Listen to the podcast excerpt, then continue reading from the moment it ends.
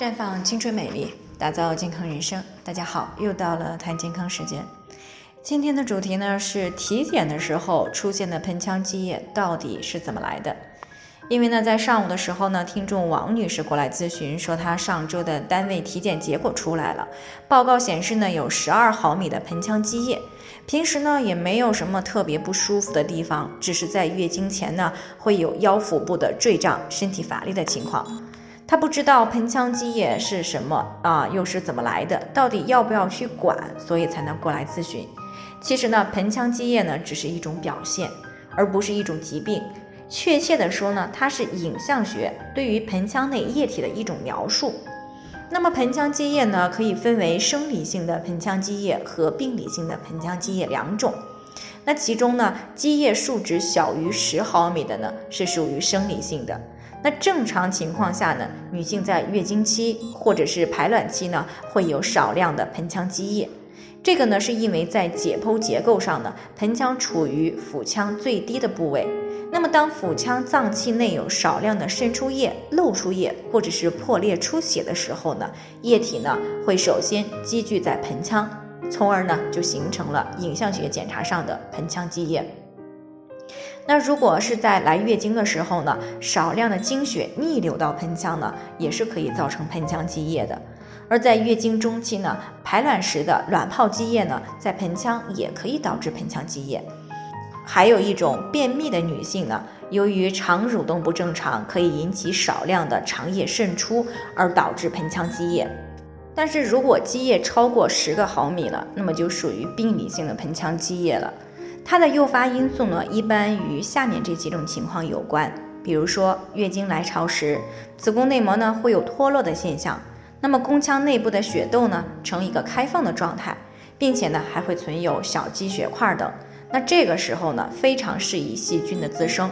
那如果在月经来潮时不注意个人的卫生，使用呢不洁的卫生用品，或者是在月经期间呢进行性生活，那么就给细菌的滋生和感染提供了良好的机会。那这个时候呢，就会引发盆腔炎。那再比如呢，有阑尾炎或者是腹膜炎时，那么女性呢也容易并发盆腔炎。那比如说患有阴道炎、宫颈炎的时候，如果长期不干预呢，也会使炎症上行感染，最终呢导致盆腔炎。再比如分娩和人工流产以后，身体比较虚弱，免疫力低下，那这个时候呢，宫颈口呢处于扩张的状态，那如果没有注意个人卫生，那么阴道和宫颈内的细菌呢，也是有可能上行而造成女性的盆腔感染。那再比如还有啊人流、上环、输卵管造影、通液等等，这些手术过程当中，如果消毒不严格，那么也会在术后呢并发感染。啊，另外呢，在这些手术以后不注意个人的卫生，不根据医生的医嘱来进行恢复治疗，而治疗以后呢又过早的进行了性生活，那么都会引发细菌滋生，而导致女性的盆腔感染。那除此之外呢，卵巢以及输卵管肿瘤啊，还有肝肾疾病、异位妊娠以及这个囊肿的破裂，还有结核性的盆腔炎等等，都可以引发盆腔积液。那另外呢，当存在盆腔积液的时候呢，一般都会有下腹部的坠胀、疼痛啊，以及腰底部的酸痛，甚至有发热、乏力的现象。那如果持续时间比较长的部分女性呢，还会有神经衰弱的症状，比如说有精神不振啊、周身不适，甚至是失眠等等。那么当抵抗力比较差的时候，还会诱发急性或者是亚急性的发作。那如果并发了盆腔淤血，也会有月经量增多的现象。那严重的呢，甚至会导致输卵管粘连阻塞，进而出现不孕的情况。